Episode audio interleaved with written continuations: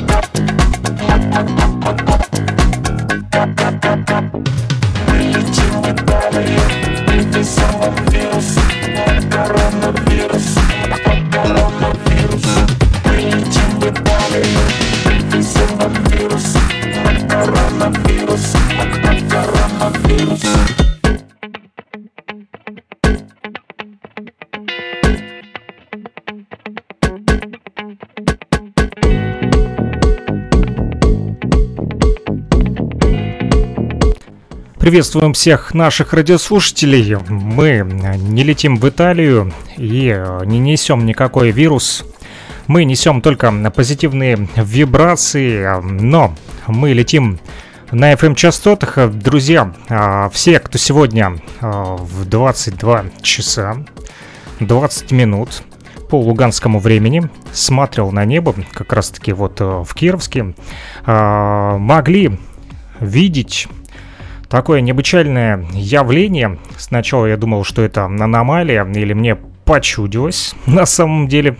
Вот, даже стало немножко страшно за себя, но а, потом даже Друзья из Брянки написали, что видят то же самое. В небе было много светящихся шариков. А, друзья, вот а, загуглили мы, и оказалось, что а, в Яндексе в том числе пишут, что это 60 спутников Илона Маска, оказывается, летают по небу. Совсем недавно, буквально накануне, на днях, они были видны над Уралом. И вот сегодня добрались и до Донбасса. О них и поговорим. Так вот, э, что же творит Илон Маск и зачем он запустил столько э, спутников? Об этом писали еще э, два года назад. Оказалось, что эта новость облетела весь мир. 60 спутников Илон Маск запустил для беспроводного интернета во всем мире, и оказалось, что это только начало. В итоге астрономы-то были в бешенстве. А вот сам Илон Маск был на, грандио... э, на грани грандиозной прибыли. Оказалось, э, про беспроводной интернет э, в мире и в космосе Илон Маск говорил давно, но очень часто его идеи расходятся с реализацией задуманного. Так вот, для реализации задуманного беспроводной интернет в любой точке мира проект называется Starlink э, и э, насчитывает около 12 тысяч спутников. Э, так вот, два года назад еще писали, что на орбите уже около 4900, 4900 спутников. Если быть точным. Возможно, сегодня это э, число уже немножечко изменилось. Э, уже не маленькая сумма, да, которая говорит нам о захлабленности нашей орбиты. Но Маск говорит о 12 тысячах спутников и в, сравни- в сравнении э, с теми, что уже сейчас становится э, немножко жутковато. Так недалеко и до космических войн. Тьфу -тьфу -тьфу. Не дай бог, конечно, нам на Донбассе еще и космических войн не хватало. Так вот, то, что вокруг происходит, касается каждого из нас, друзья. И э, вот, так или иначе, думаю, вам будет интересно узнать про эти 60 спутников, которые сегодня и летели в том числе над Кировском.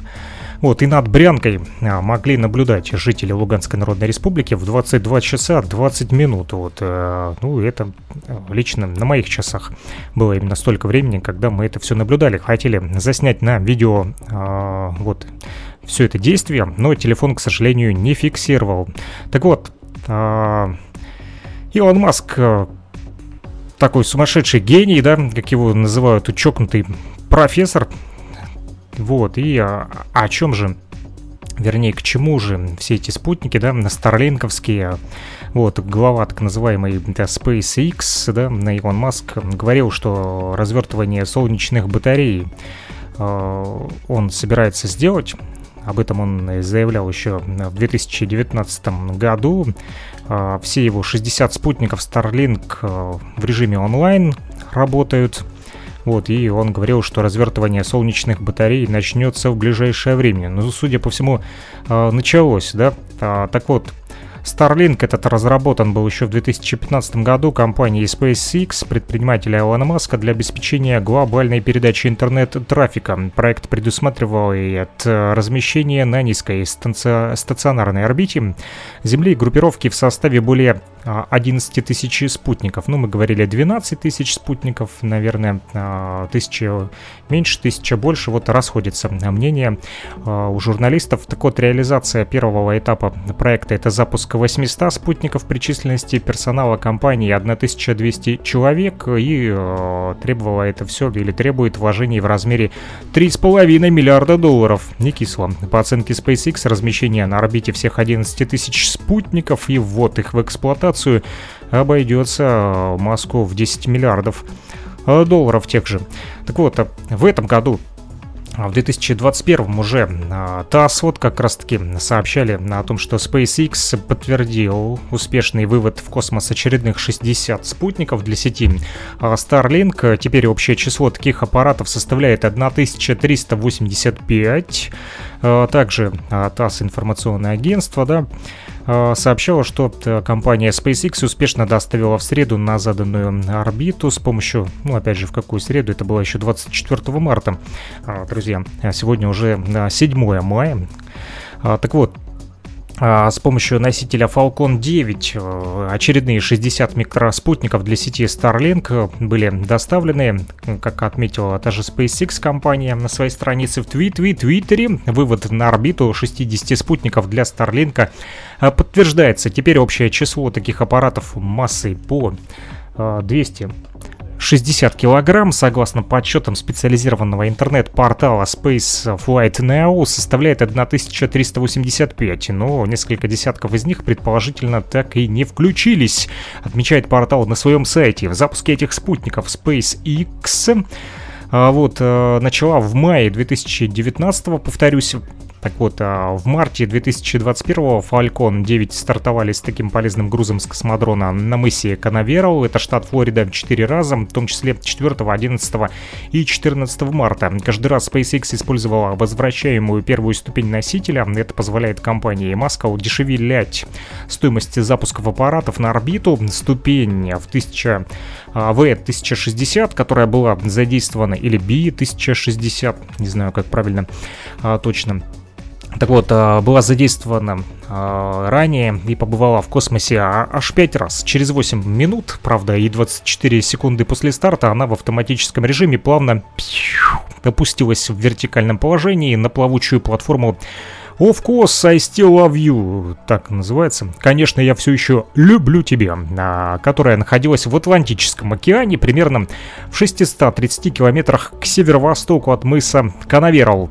Сеть Starlink предназначена для обеспечения, повторюсь, доступа в интернет за счет развертывания на орбите большого количества малых аппаратов. Что интересно, как раз таки в то время, как они вот пролетели, да, 22 часа 20 минут, в это время как раз-таки интернет, ну, у меня лично и дал немножечко э, сбой, э, буквально на несколько минут пропал, появился. Ну, может, и это случайность, а может быть и нет. И все-таки эти 60 спутников пролетели сегодня, 7 мая, друзья, представляете?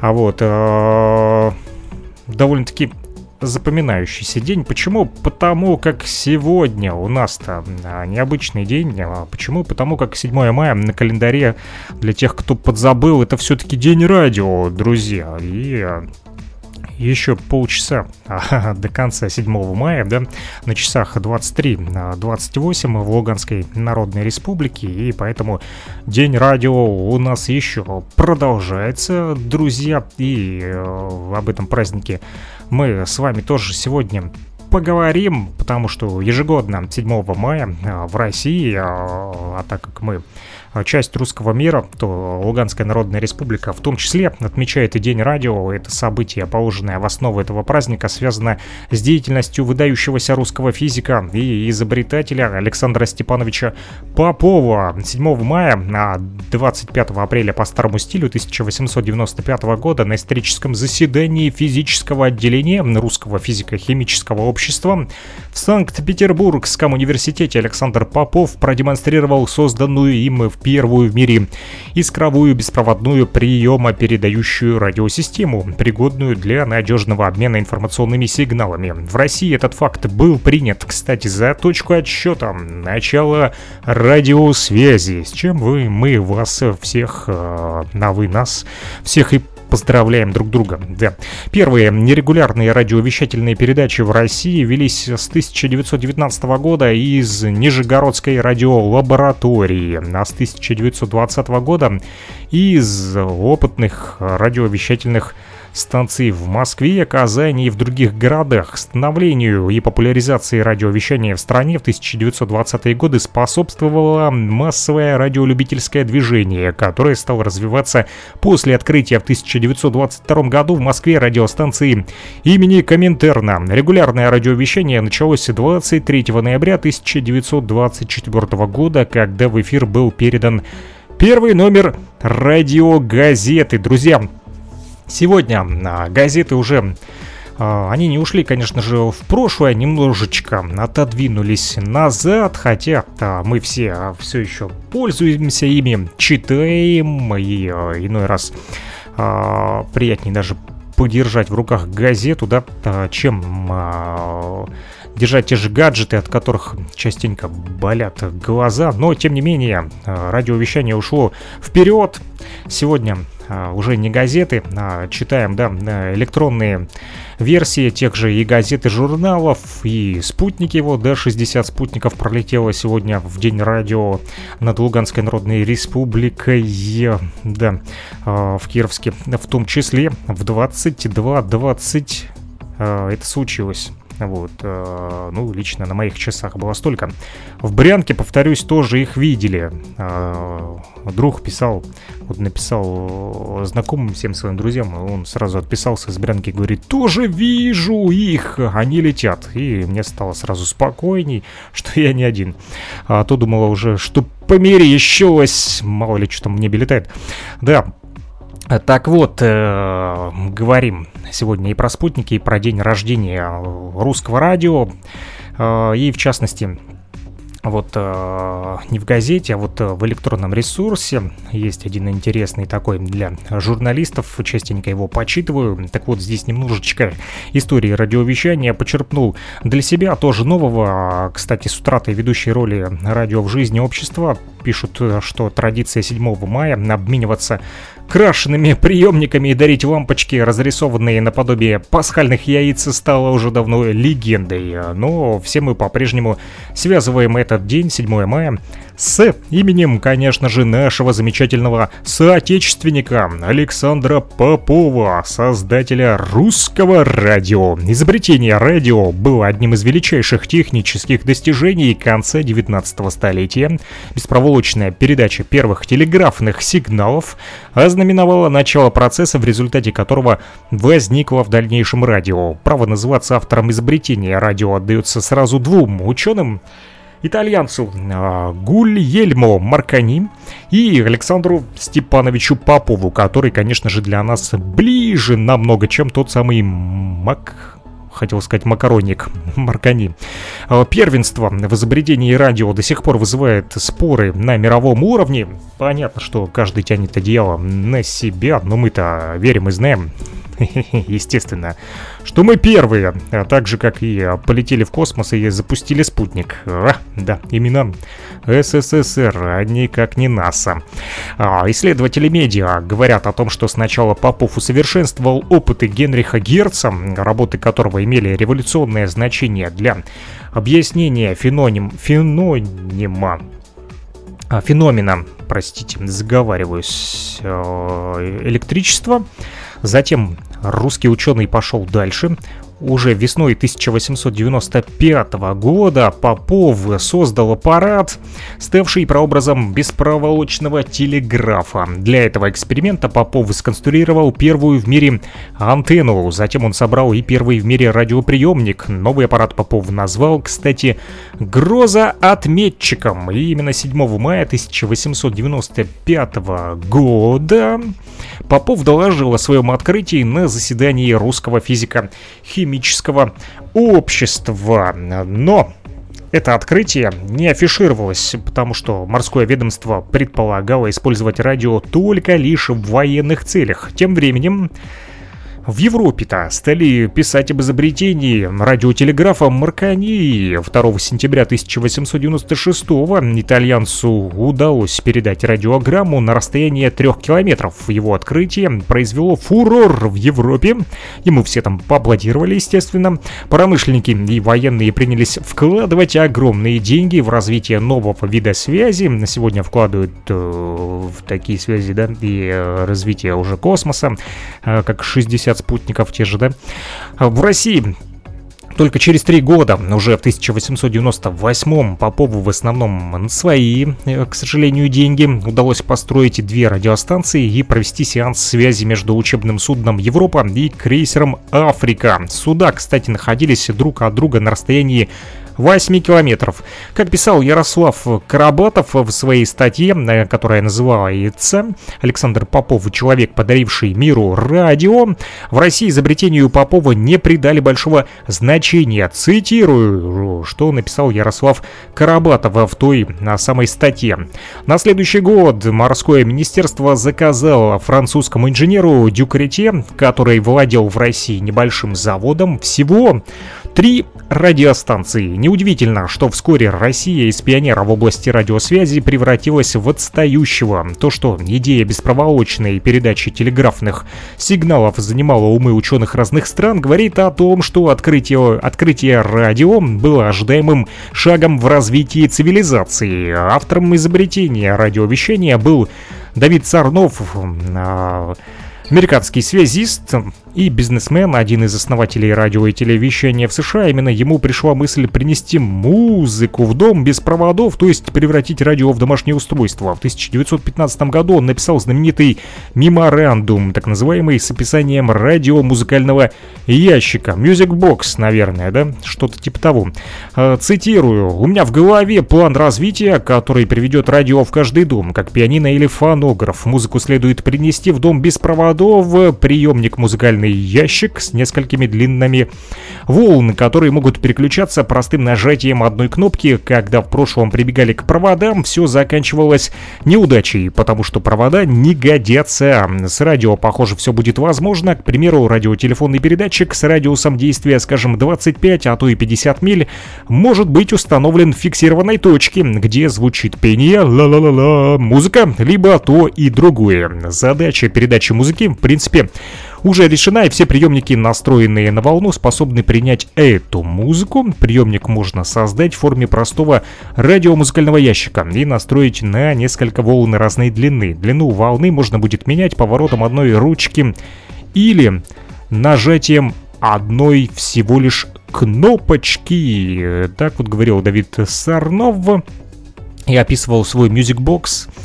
А, сегодня этот Music Box есть у, каждого из вас в кармашке, да, это телефон, да, который вы можете подключить к тому же и интернету, и э, вся музыка мира может уместиться у вас в телефоне. Достаточно подключиться да, к интернету и не нужно э, ни забивать память, ни скачивать, ни записывать, ни переписывать, как это делалось раньше, ни на кассеты, ни на бобины, ни на CD-диски уже, ни даже на флешке. Да, все теперь в потоковом, в потоковом вещании идет, и тоже радио ушло уже и в интернет, и, и в стримы, да.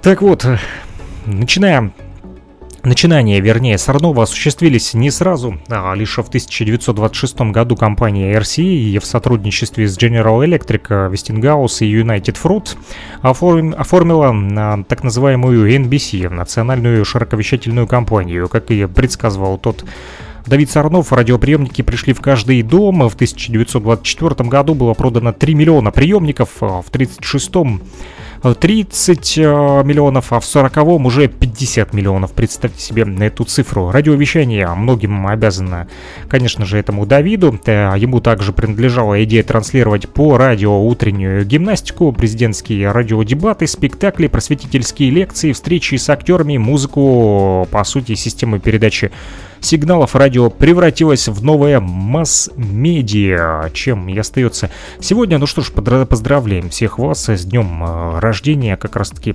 русского именно радио. Давид Давидом, да, Music Box, это хорошо, но все-таки Попов был первым, не будем об этом э, забывать. Вот, а, а радио можно тоже можно не только слушать музыку, но а, можно и мечтать о том же радио. Радио помогает э, безобразным, ну или ужасным людям с красивыми голосами получать работу с 1897 года. Эта ироничная фраза отсылает нас к тому году, когда вот тот самый итальянец Маркани получил свой знаменитый патент на систему беспроводной связи. Можно бесконечно, конечно же, спорить, друзья, кто изобрел радио Маркани или Попов, вот, и а, все-таки традиционно для на России 7 а, мая это День радио, и это именно сегодня. Если же мы взглянем на список ученых, вложивших свои мозги в идеи а, Э, этого создания этого маленького приемничка э, мы увидим страниц 50 очень-очень мелким шрифтом. Ну, правда, очень-очень мелким шрифтом. Так вот, гораздо важнее чтобы радио продолжало изобретать себя само здесь и сейчас, кстати, в 1920 году Ленин э, приезжал на Ходынскую радиостанцию, надел наушники и что он услышал? Услышал он в них голос Нижегородской радиолаборатории. Так вот, техник Листов потом вспоминал, Цитирую, «У меня не хватает слов, чтобы передать, каким было лицо Ильича, когда он слушал передачу из Нижнего Новгорода. Оно все светилось тихой радостью. Глаза слегка прищурились и смотрели куда-то вдаль. Возвращая мне наушники, Владимир Ильич задумчиво произнес. «Сколько неисчислимых благ даст радио людям! Это чудо нашего века!» Спустя год энтузиазм вождя разделяет поэт-футурист Велимир Хлебников в своем эссе под названием «Радио будущего». Радио будущего. Главное дерево сознания откроет введение бесконечных задач и объединит человечество около главного стана радио этого железного замка, где тучи проводов рассыпались точно волосы. Наверное, будет начертана пара костей, череп и знакомая надпись Осторожно, ибо малейшая остановка работы радио вызвала бы духовный обморок всей страны, временную утрату ею сознания. Радио становится духовным солнцем страны, великим чародеем и чарователем. Вообразим себе главный стан радио в воздухе, паутина путей, туча молний, то погасающих, ту зажигающихся вновь, переносящихся с одного конца здания на другой. Синий шар круглой молнии, висящий в воздухе точно пугливая птица, косо протянутые снасти.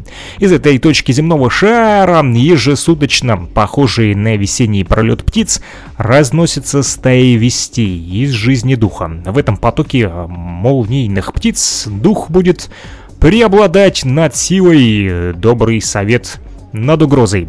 Легендарный автор Гудковой симфонии, кстати, Арсений Авраамов, поставивший эту симфонию в шестую годовщину Октябрьской революции на Красной площади, да-да-да-да, заставил кружить над ней аэропланы, и заводы в округе одновременно дали гудки, а пулеметы и пистолеты стреляли. Позже создал радио. Оно было при Московской консерватории, на нем крутили Шонберга и других новых венцов, то есть э, додекафоническую музыку. Говорят, аудитория была, кстати, счастлива, все хлопали в ладоши и слушали с удовольствием, друзья. А это вам не те самые два кусочечка колбаски у тебя лежали на столе, да? Знакомая песенка. Так вот, при всем уважении, конечно. А, к автору исполнения этой музыкальной композиции, которая наверняка многим из вас нравится, но сегодня мы ее слушать не будем. Мы будем слушать другую, и на какую, об этом узнаете чуть позже.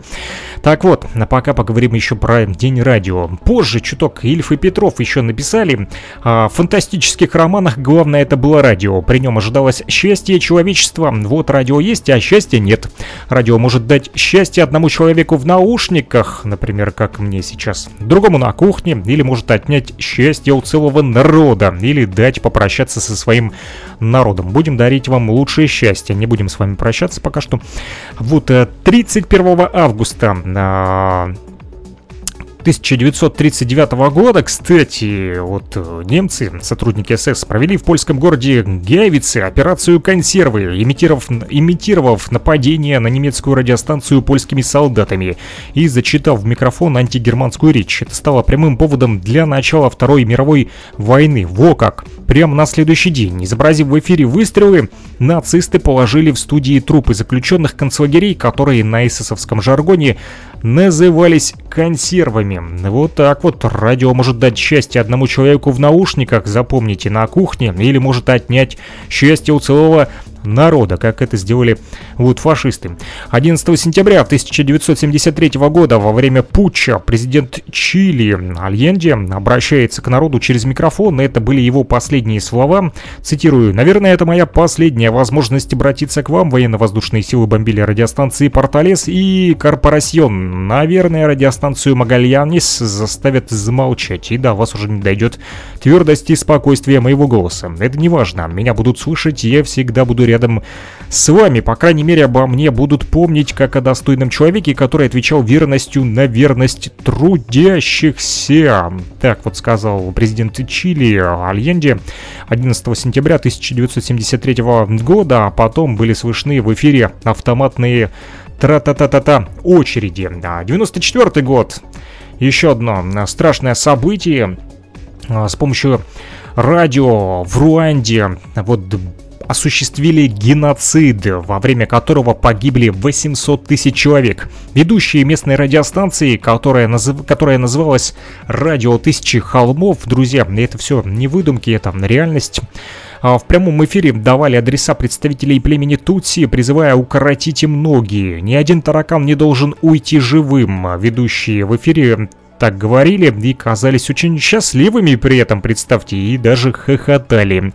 12 а, апреля 1982 года в 21.00 несколько польских журналистов а, ну, это уже другая история. Хотел еще дополнить, кстати, про радио Руанды. А, был даже какой-то фильм, по-моему, если я не ошибаюсь, художественный, посвященный этому событию, и там отель стоял в Руанде, а, где пытались спасти как раз-таки тех же Тутси, и а, управляющий э, этого отеля а, смог уберечь некоторых жителей. Вот в итоге за ним гонялись-гонялись. И вот буквально недавно, пару месяцев назад, читал новость, оказывается, что все-таки за ним, представляете, спустя вот э, сколько лет, это в 94 году еще геноцид, да, в Руанде был, и до сих пор за ним охотились те самые э, ребята, да, а, которые устраивали геноцид э, в Руанде, да, вот, э, и все-таки добрались они а, до этого управляющего уже в 2020 или нет, даже в 2021 году они его, представляете, нашли спустя столько лет, решили ему отомстить, выкрали его, что называется, а, вывезли его, причем а, на территорию другой страны, то ли в Арабские Эмираты или где-то там, в общем, и затем в Руанду отправили назад, вот он на сколько лет там скрывался, да, от них, и все-таки они его достали, и теперь там они его судят, в общем, э, за то, что он оказался якобы предателем. Хотя ничего плохого человек не делал, а просто решил спасти э, мирных э, жителей вот, от геноцида. И за это поплодился. Вот, э, страшные, конечно, действия, да, можно совершать с помощью радио, вот, не дай бог, конечно. Так вот, 12 апреля 1982 э, года в 21.00 ровно несколько польских журналистов э, стояли на крыше высокого здания в Варшаве с магнитофоном, передатчиком и антенной. Это был первый эфир подпольного радио, которое называлось «Солидарность». Оно оставалось альтернативным источником информации для польского народа еще 8 лет. Вот. Люди так вот, показывали, что не боятся, хотя вокруг были агенты госбезопасности, и э, все-таки они были рады включать это самое э, радио. Так вот, Маркани или Попов, э, конечно, иной раз неважно, вот, э, но все-таки важно, в чьих руках микрофон и с какой целью он включен. Нет задачи у радио сделать всех людей поголовно счастливыми, только, может быть, дать им надежду, достоверную информацию, естественно, возможно, включить вам хороший спектакль, уносящий злой реальности, или зацепить какую-нибудь острую дискуссию. Звуки любимого города можно послушать, возможность слышать и говорить друг с другом тоже приветствуется, конечно, в радиоэфире. Взять этот микрофон а, можно нежно, а можно крепко, не отдавать его крикунам и нацистам, естественно. Изобретать и развивать искусство радио, его гуманизм и магию, разнообразие и иронию. И э, все-таки хороший Праздничный совет написал когда-то Григорий Остер. Дразниться лучше из окна с восьмого этажа. Из танка тоже хорошо, когда крепкая броня. Но если хочешь довести людей до горьких слез, их безопаснее всего по радио дразнить. Мы не будем вас дразнить, э, друзья особенно противным голосом, хотя а, оказывается, что не у всех радищиков идеальный просто-таки голос. А, когда люди первый раз, кстати, слышат себя в записи, чаще всего они хватаются за голову. О, боже мой, это не мой голос. Мой вроде бы приятный и бархатистый, а тут какой-то писклявый, неразборчивый еще и непонятный диалект откуда-то взялся у меня. Порвав на себе последние наушники, несчастные бросаются на занятия по речи. Однако они не задумываются, что все не так ужасно на самом деле, друзья. А вот проблема разницы восприятия себя в обычной жизни и через динамик все-таки существует, она чисто физическая. Звуки, которые мы издаем, резонируют в нашем теле во всех органах и пазухах. С этим надо смириться, от этого никуда не деться. Вот, и как делают многие радиопродюсеры, путем тренировок и экспериментов доводят свое звучание а просто до внутреннего представления о нем. Есть, конечно же, циничный совет по этому поводу, типа начни курить и пить, и все получится само собой. Но это плохой совет, друзья. Можно просто опустить диафрагму, опереться об нее. На самом деле это не просто, такому обучают в консерваториях и театральных. Так вот, но начинающие райтички могут обойтись и без диплома. Кстати, стоит только вспомнить моменты сильной усталости, когда голос сам по себе опускается ниже на тембр, а то и на 2, и на 3. Так вот, закрепить подобный опыт довольно легко, если зафиксировать этот момент и запомнить. Мышцы расслаблены, а мозг говорит самому себе «мне уже все по барабану, друзья. Главное, чтобы не было дефектов в речи, да, заиканий, например. Ну и, конечно же, берегите свой голос, друзья.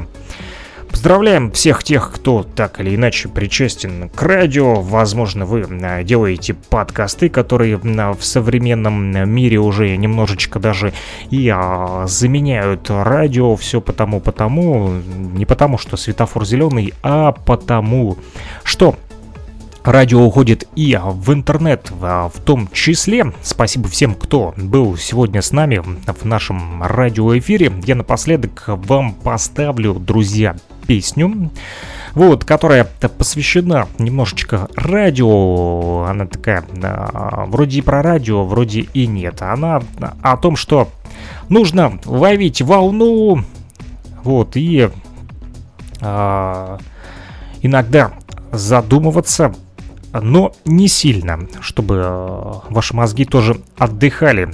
Песня так и называется «Лови волну», а группа называется «Одно но». А, хотя я точно не уверен, это группа или все-таки исполнитель, друзья. А, вот, я сейчас попытаюсь вбить в Яндексе что мне скажет? Э, судя по всему, это группа, группа «Одно но». Вот, э, песни, кстати, «Одно но» пишут нельзя назвать удобными. Их творчество приглашает слушателей на честный диалог. Ну что ж, послушаем одну песню, которая называется «Лови волну». На этом все, услышимся и э, всех с Днем Радио. Пока-пока, ребята!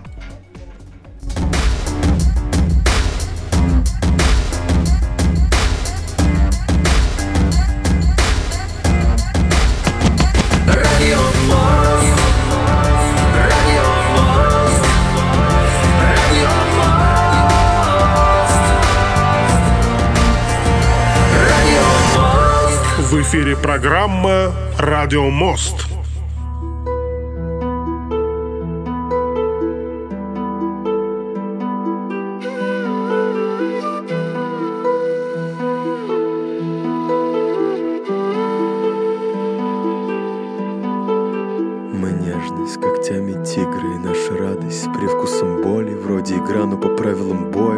Свободу, но хуже неволи. Одной рукой гладит, другой истязает под кроткий шепот прибоя. Они же не знают, что слезы обрушат на землю холодное и мутное море Твердь под ногами на самом деле не твердь, а болото. Кажется золото, но что же скрывается за показной позолотой? Я не хочу умирать, нарисуй меня вечно. Но вокруг лишь пустые полотна И хоть бы один толковый набросок или эскиз Но никто не решается взять в руки кисть. Вдохновение и похоти продано И все те же выходят на бис. И все так же согревать холодно. Берегись мудрецов ради мудрости. И друзей утопающих в лести. Выйди смиренным глупцом на улице. Поклонись и пропади без вести. Они в наших клетках и в ДНК. Нас чувствуют, слышат Они в пище, что мы едим И в воздухе, которым дышим. Они между строк в наушниках И на телеэкранах. Мы принимаем сигнал И идет ток, дрожит мембрана. За нами наблюдали со спутников Стальными холодными взглядами. Нас приучили не размышлять И потреблять все, что дали нам. Они вторглись в наши тела и дома В наши мысли и в наши поступки Ловя наши сигналы. Но мы исчезли с радаров. Лови Чистый звук какофонии Вавилона Лови волну. Океан бушует, а ты спокоен. Лови волну. Позывные родного Зиона.